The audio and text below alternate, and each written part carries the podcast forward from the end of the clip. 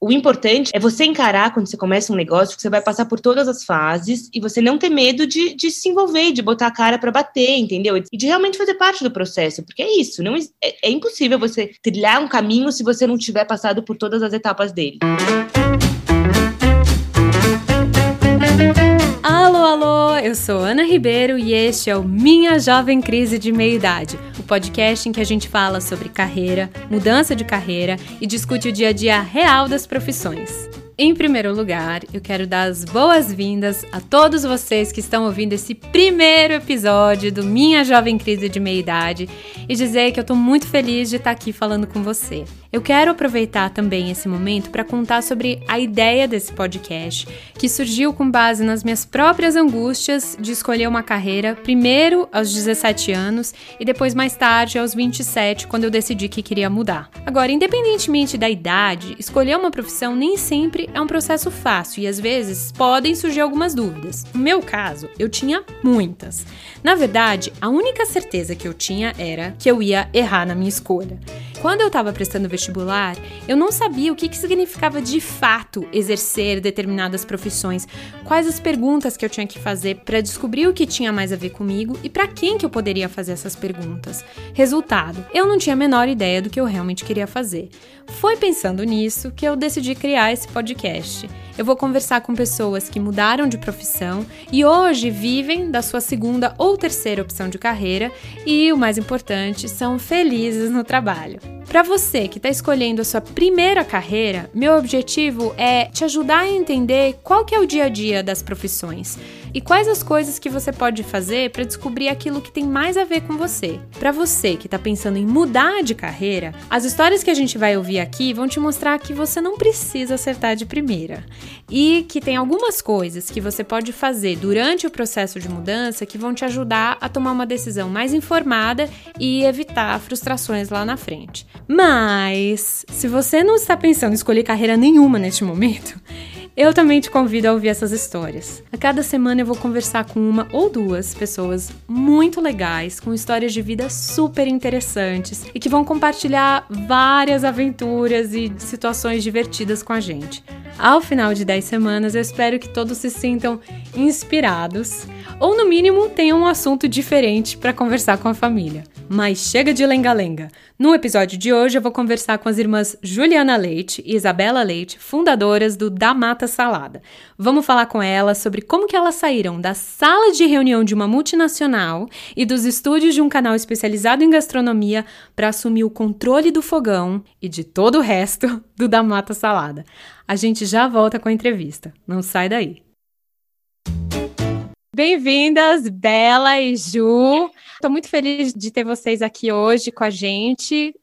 Prazer, eu sou a Juliana e eu sou uma das fundadoras junto com a Bela, minha irmã, e é, um, é super legal estar aqui falando um pouquinho da nossa trajetória para ver se a gente também consegue inspirar outras pessoas a entrar nesse caminho, que para a gente é super gratificante, bacana, a gente se inspira, desafiador, a gente se inspira também muito em outras pessoas que já que a gente ouviu falar e que fizeram coisas que fazem coisas incríveis. Prazer, sou a Isabela. Eu e a Juliana e mais dois sócios temos a da Mata Salada. É um prazer contar um pouquinho da nossa história para vocês. Vamos ver se a gente inspira mais gente aí a seguir esse caminho de empreender, que é, é, maravilhoso, super gratificante, mas também é isso. Vamos desglamorizar e mostrar de verdade o que acontece, né? na, na, é, Exatamente. Não é? Vocês faziam outras coisas, certo? Cada uma de vocês tinha um caminho diferente e resolveram seguir com o da Mata Salada um pouco mais tarde, né? Digamos assim, na vida. Conta pra gente, quando vocês estavam na escola, o que, que, era que vocês queriam fazer? O que, que vocês tinham em mente que vocês iam ser? Bom, na escola eu, eu gostava muito de esportes, então eu acho que eu tinha aquela coisa de, ah, eu vou fazer alguma coisa ligada a esportes, vou ser tenista, eu joguei tênis profissionalmente por um tempo. Aí eu falei, putz, será que é isso? Ia ter que morar fora, não queria perder também esse tempo juventude com os amigos. Falei, não, acho que eu quero ficar aqui. E eu sempre vislumbrei ser diretora, CEO de empresas multinacionais. Uhum. Falei, é isso que eu quero fazer e achava incrível a mulherada no poder, assim, dominando aquele, aquele mercado super que é super machista e ainda tá, tá, tá mudando, mas enfim, na época era ainda mais. Uhum. E aí segui um pouco, né? Fiz economia como formação, segui um, trilhei um pouquinho esse caminho. E aí acho que a Bela chegou para mudar um pouco o, curso do, do negócio, assim. E aí ela que foi me, me arrastando de leve para essa vida empreendedora que hoje eu tenho super orgulho de fazer parte. Demais. E que é, você não deixa de ser uma, uma executiva do seu próprio negócio, né? É, exatamente, é verdade. juntar as duas coisas. Boa.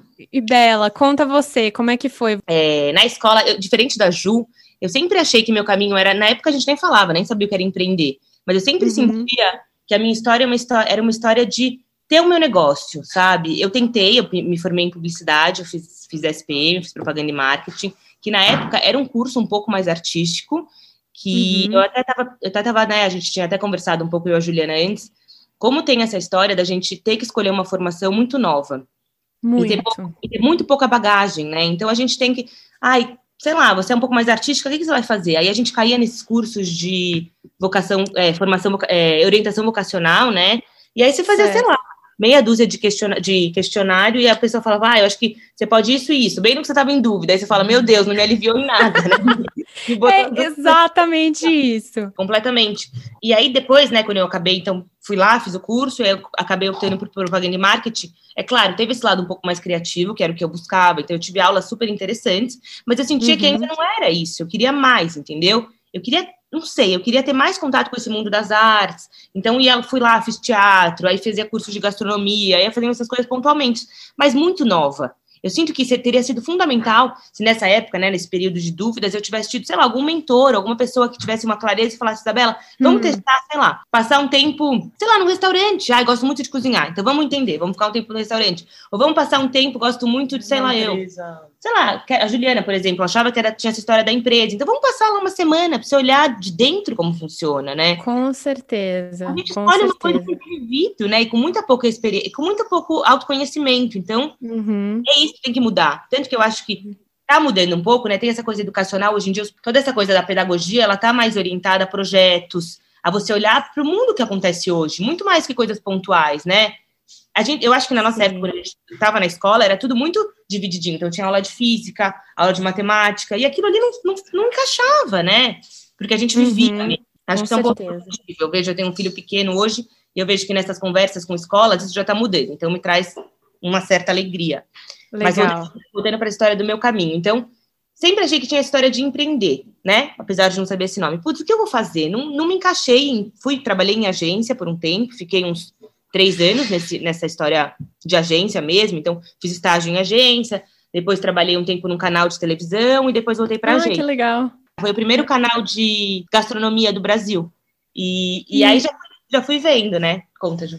É, eu até estava pensando nisso. Na verdade, eu fiquei uns oito anos no, no, mercado mesmo. Então, eu comecei uhum. a estagiar em banco.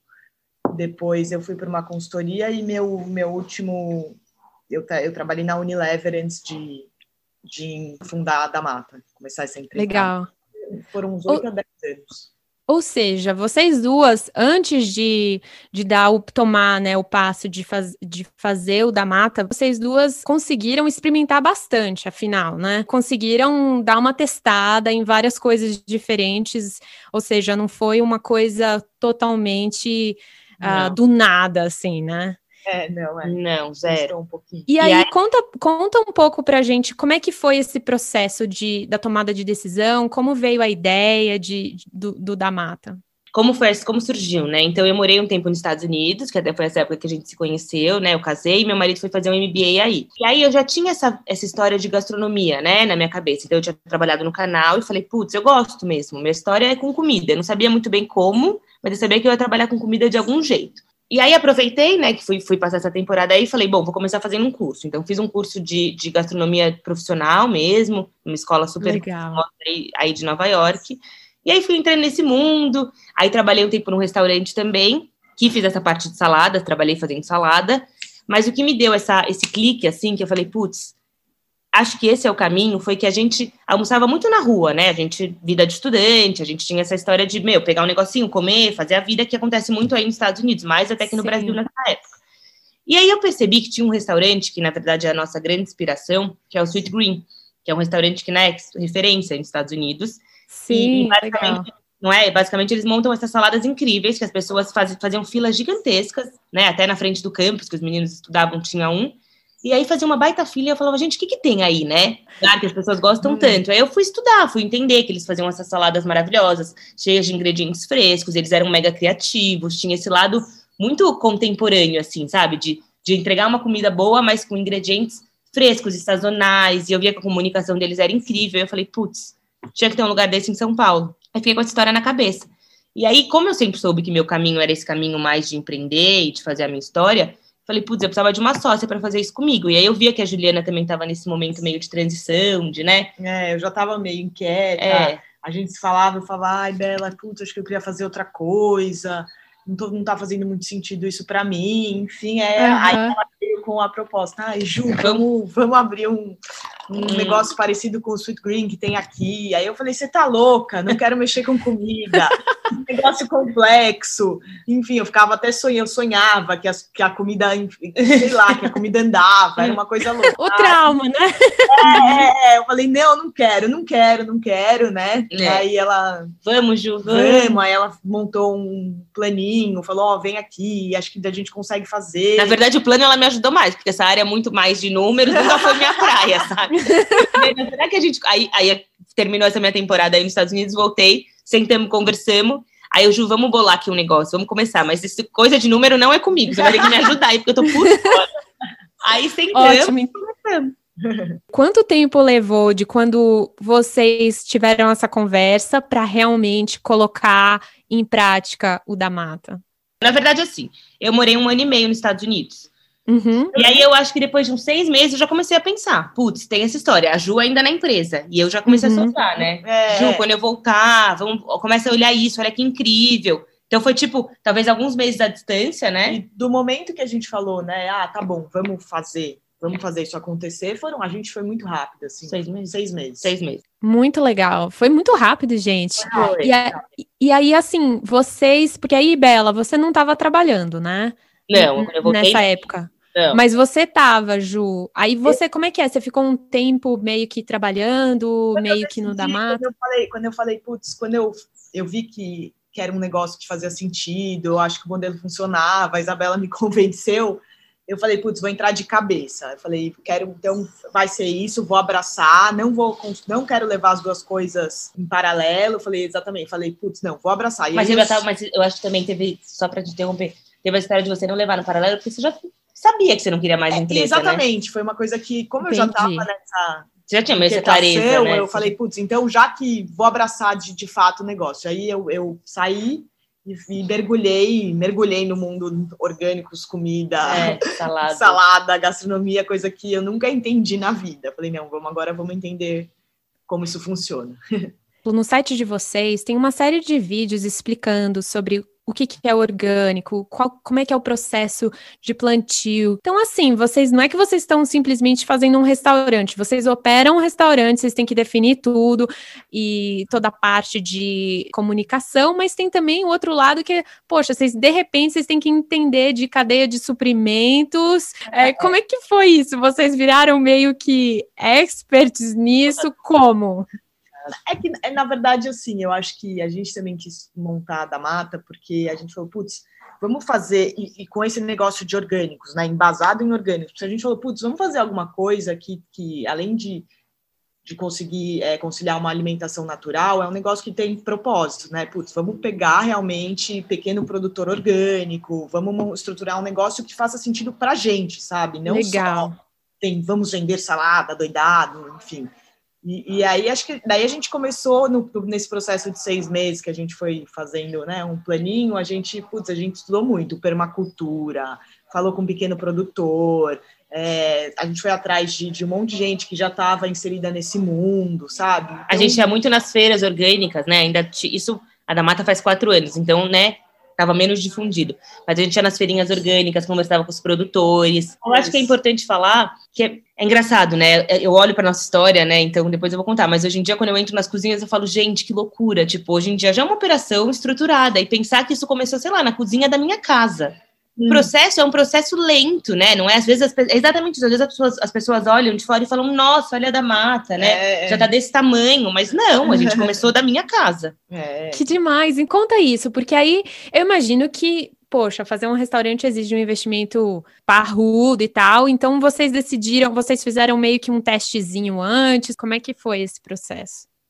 Acho que assim, né, a, dúvida, a, a, cultura da Damata, desde o começo, é assim, putz, vamos formiguinha. Vamos ver se faz certo. sentido. Não vamos chegar com essa loucura de pegar um monte de investidor, investimento e não sei o quê, e fazer um negócio gigantesco. A gente falou, vamos testar o modelo. Vamos uhum. testar, vamos ver se faz sentido. E aí a gente foi, a gente quis, a gente optou por entrar só com delivery, né? Que também tem um custo mais baixo, a gente não teve que montar um espaço físico. Numa época em que existiam muito poucos restaurantes que eram só delivery, né? É, é Porque delivery geralmente era sempre a segunda né? Era um braço do restaurante normal. Exatamente. Então era um restaurante normal e aí ele tinha delivery. A não ser agora na pandemia que bombaram os deliveries, mas naquela época, né? Exatamente. A gente falava, a gente é só delivery. Uhum. Imagina, agora faz o maior sentido ser só delivery. É. e, e, aí foi isso, a gente foi, o, o, investimento inicial foi baixo, porque a gente falou, vamos um negócio assim, sabe? Vamos ver se chão, rola, vamos né? pé no chão. Uhum. Porque a gente, na verdade, quando eu voltei dos Estados Unidos, que foi nessa época, a gente tinha vendido um apartamento e a gente estava temporariamente na casa da minha sogra. Então foi de lá. E aí eu tenho o maior orgulho que a gente começou, era, era cozinha e tinha duas bocas de fogão daqueles cooktops, porque ela odiava cozinhar. Então a gente começou a dar mata com duas boquinhas de cooktop. E aí eu vou para lá hoje, às vezes eu, né, eu visito ela, eu olho a cozinha e falo, gente, imagina, olha isso, começou aqui. É. Muito legal. E aí vocês tinham, como é que vocês faziam? Porque aí vocês recebiam pedidos e aí você, você, como é que é, Bela? Você que ficava na, na cozinha, como é que é? A gente, a gente se dividia, era, era eu a Bela, eu e a Bela. É. A gente chegou e falou, putz, vamos, abriu. É, abriu. abriu. Abriu, dia 17 de janeiro. 17 de janeiro de dois, 2017. 2017. Nossa, que, olha, gente, que número cabalístico. Cabalístico, é. Foi sem querer, mas foi. Foi era eu e a Bela só. Então, tipo, eu falava, Bela, você vai pra cozinha, que é a sua, sua parte. Eu tô aqui nos pedidos, não sei o quê, tô vendo o que, que tá rolando. Abri o Instagram, mandamos, né, pros amigos, enfim. E aí... Mas assim, na raça, né? Abrimos um site de pedidos, vamos por aqui, né? Porque por... a gente dava só as plataformas no começo, a gente não tinha a nossa própria entrega. Então abrimos um site e vamos embora. E aí, né? Esperando tocar o pedidinho primeiro. Aí a gente ficava lá, e tocou o primeiro, aí tocou o segundo, tipo, é, tocava... Que máximo! E três semanas tocava quatro por dia, Sim. cinco. Não, quando tocava cinco era festa. Era, né? Tipo, nossa, quando eu máximo. 20, nossa. 20 era, foram fogos. E aí, o que aconteceu? Como era do prédio, começou a não dar, né? Porque imagina, começava a chegar um monte de motoboy e a gente ficava descendo no elevador. Imagina a loucura. A gente ficava, vai, terminou a salada, a outra desce no elevador, não sei o quê. E aí, uma hora, acho que o síndico do prédio falou, gente, tá, tá um pouco demais, né? Não dá pra vocês tumultuarem isso aqui desse jeito. E a gente falou, é, pode ser. A gente descia o é. elevador 30 vezes, não, era... Era, era doideira. doideira. Gente, que é. loucura. Como é que vocês decidiram? Tá na hora de fazer o passo seguinte. Dois, né? Isso.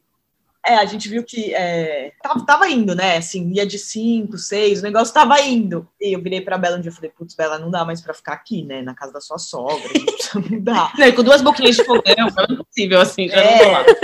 Aí, aí, aí, a gente começou a ver, procurar casinhas para alugar, para realmente mudar e deixar o negócio mais estruturado, né? É, mas foi, foi isso, foi realmente tipo, putz, a gente foi até onde deu, né? Como a Juliana falou, todos os uhum.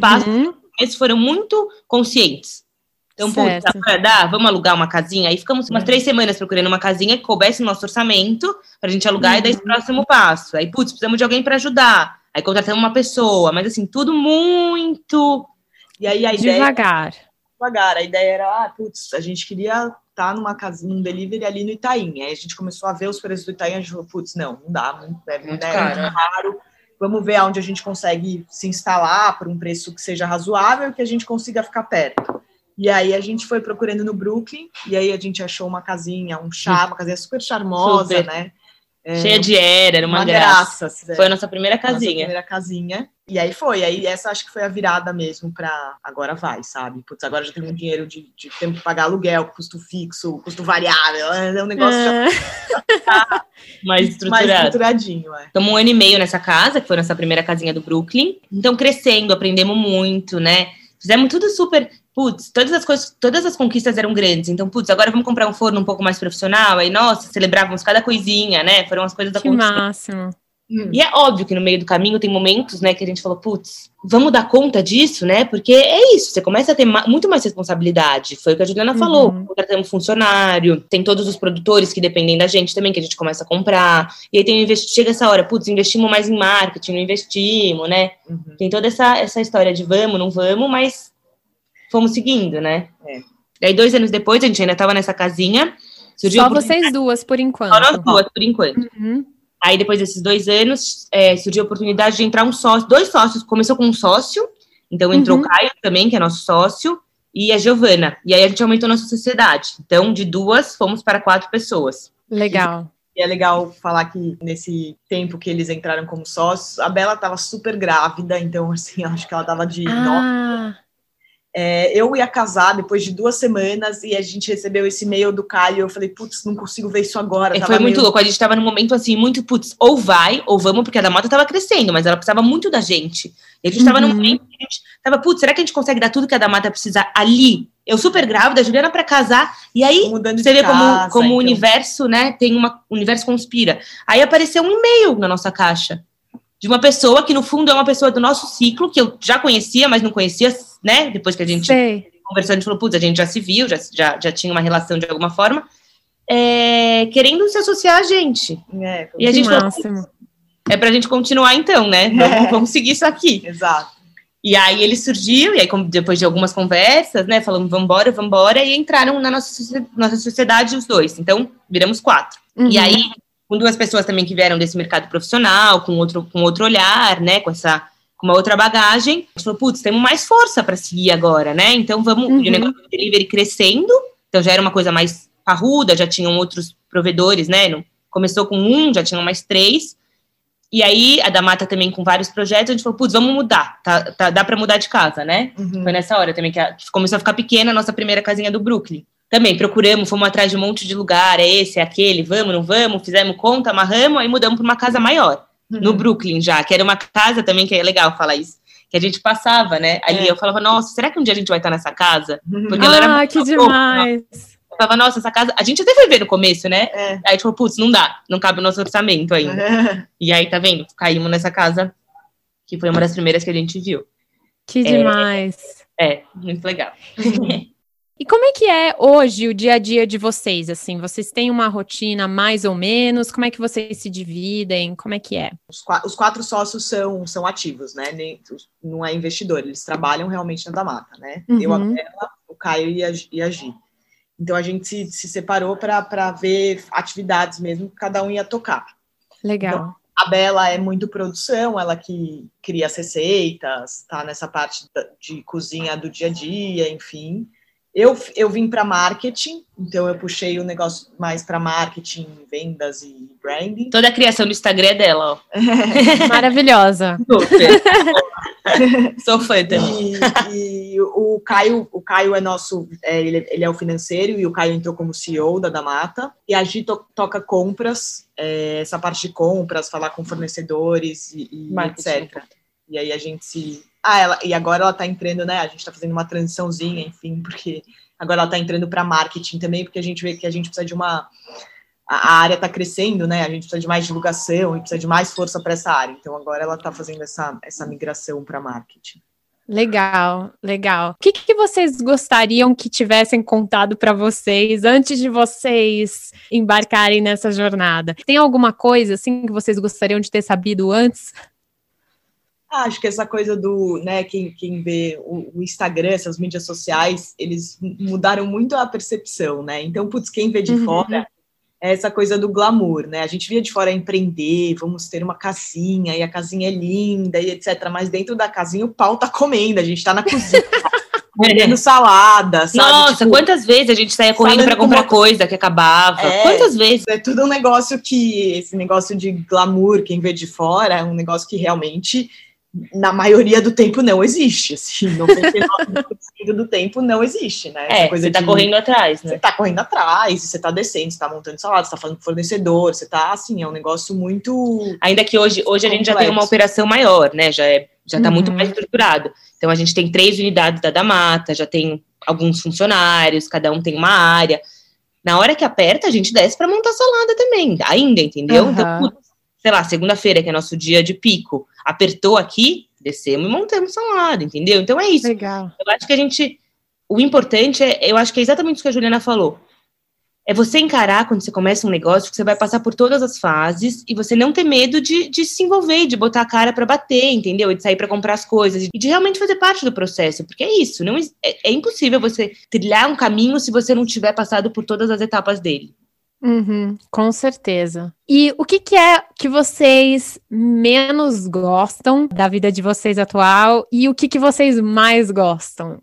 Ah, eu acho que assim, não é menos gostar, mas eu acho que assim, Uhum. Quando você empreende e você tem a sua vida, né, pessoal também, acaba Sim. virando um bolo só. Isso é uma coisa difícil, entendeu? Porque você fala, putz, eu tenho a da mata, que é uma coisa que eu também não consigo me desligar 100%, porque, putz, é o seu uhum. negócio, você tá envolvido, você não tá, mas eu também tenho um filho, eu tenho uma casa, eu tenho uma família, então, às vezes isso mistura. Então, você precisa ser muito organizada, que é uma coisa que para mim ainda é um desafio, eu aprendo diariamente, a separar uhum. as coisas, porque é isso, você precisa ter uma, você precisa ter um pouco de rotina, um pouco de, dessa coisa estruturada, porque senão é isso, vira um bololô, isso é difícil. E para mim a coisa mais legal é você pensar, putz, a gente começou um negócio que já está desse tamanho, entendeu? Então, você acreditar na sua história. E você falar, é isso, comecei em casa com duas boquinhas de fogão, hoje a gente já tem três unidades, já tem um monte de funcionário ali que está trabalhando para dar mata, sabe? Você e levando, fala, levando e uma alimentação são... mega saudável, Exato, numa coisa que você acredita, que a gente acreditou ali é uma história, é, um, é uma coisa que pra gente tem muito significado, né? Então tem esse significado de, putz, a gente trabalha com orgânicos, a gente quer cuidar de uma alimentação, a gente tá bem ou mal preocupada com o planeta, a gente tá empregando funcionários e passando para eles o que a gente acredita. Então tem muita uhum. história por trás, sabe? Você fala, putz, esse negócio deu certo. E fora que, ao mesmo tempo que é bom, você tem, você tem o seu negócio, você tem todas as responsabilidades, mas você consegue ter um pouco de autonomia também. Isso para mim é muito importante. Que é uma coisa que uhum. com a uhum. pandemia eu acho que muita, a gente está ganhando também, né? Um pouco mais de autonomia, que era uma coisa que para mim sempre foi importante. E empreender, né, Ju? Uhum. Eu acho que a gente sempre pensa, putz, estamos ali, estamos muito envolvidas, mas a gente consegue estar tá presencial um dia, no outro dia a gente consegue estar tá de casa. Então, essa liberdade para mim também é uma coisa que eu sempre valorizei, que empreender apesar de misturar tudo, traz um pouco mais do que tá no, tá no é. escritório ali, que hoje está menos também. Ah, eu concordo. É isso, Acho né? É isso que a Bela falou. É, é, a parte mais difícil realmente é conciliar assim a sua vida pessoal com o trabalho. É muito difícil não misturar esses dois, né? O tempo inteiro. O tempo, isso faz parte da, da sua vida, né? Enfim, é um negócio que você está muito inserido. Da parte mais legal é realmente ver tudo isso acontecendo, né? É, é muito legal uhum. ver esse ciclo todo, e é legal que essa engrenagem toda tá funcionando, sabe? Que a gente foi lá e agora o negócio já tá já, já tá funcionando é. de uma maneira mais mais orgânica, mais né? orgânica, exatamente, mais fluida. Que, que demais, que legal. Gente, que inspiradora a história de vocês. Muito, muito legal. Para quem quiser saber mais sobre o da Mata, o que, que vocês sugerem? Ah, acho que é legal entrar no site que a gente tá, a gente tenta colocar informação sempre, a gente tem um blog dentro do site também, é o www.damatasalada.com.br e acompanhar nosso Instagram também, que putz, a gente alimenta ele diariamente, até com informações super legais, né? É. Do, que, do que, que de receitas que a Bela cria e dá para fazer colaborações. Casa, das colaborações. A gente faz bimestralmente colaboração com pessoas da área de gastronomia ou que tem alguma coisa a ver com a da mata. Então a gente cria salada juntos. Então agora a gente está com salada com a Gisela Sabac, que é uma super triatleta. Então a gente criou uma salada com essa cara do verão e que tem a ver com ela. Então a gente está sempre botando todas essas coisas no Instagram coisa de ingrediente, de produtor. Falando dos produtores, falando de onde vem, né? Porque que realmente faz total sentido ter essa, é, esse consumo orgânico, enfim. Né? É. Ah, e dá para se inscrever, né? A gente tem uma newsletter que a gente manda com as novidades, dá tá para se inscrever site, pelo é. site. Acho que pelo site e Instagram dá para saber bastante. bastante. É, e, e para pedidos, né? Que também é legal que às vezes as pessoas querem saber. Então dá para pedir, a gente tem hoje três unidades, mas você consegue pedir pelo nosso site, né, que a Juliana acabou de falar, e pelos agregadores. Pelos agregadores que é iFood, Legal. Que é App e Uber Eats. Demais. Meninas, adorei falar com vocês. Super obrigada pelo tempo de vocês e por compartilhar a história de vocês. Foi muito legal e eu acho que vai ajudar bastante gente aí a se inspirar. Boa. Vamos que vamos. Isso aí.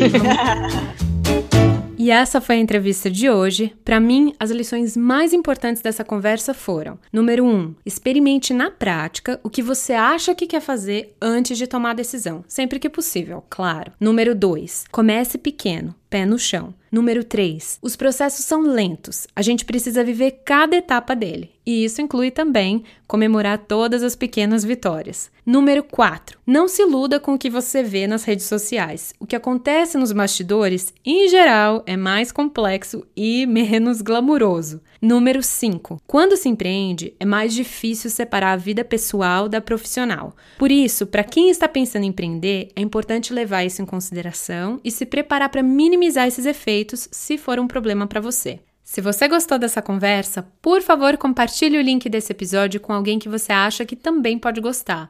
Agora, se você gostou muito desse episódio, deixe uma avaliação pra gente. E se você quiser entrar em contato para compartilhar suas dúvidas, angústias ou mesmo a sua história de transição de carreira, acesse www.minhajovemcrise.com e deixe uma mensagem de contato. Esse foi o primeiro episódio do Minha Jovem Crise de Meia Idade.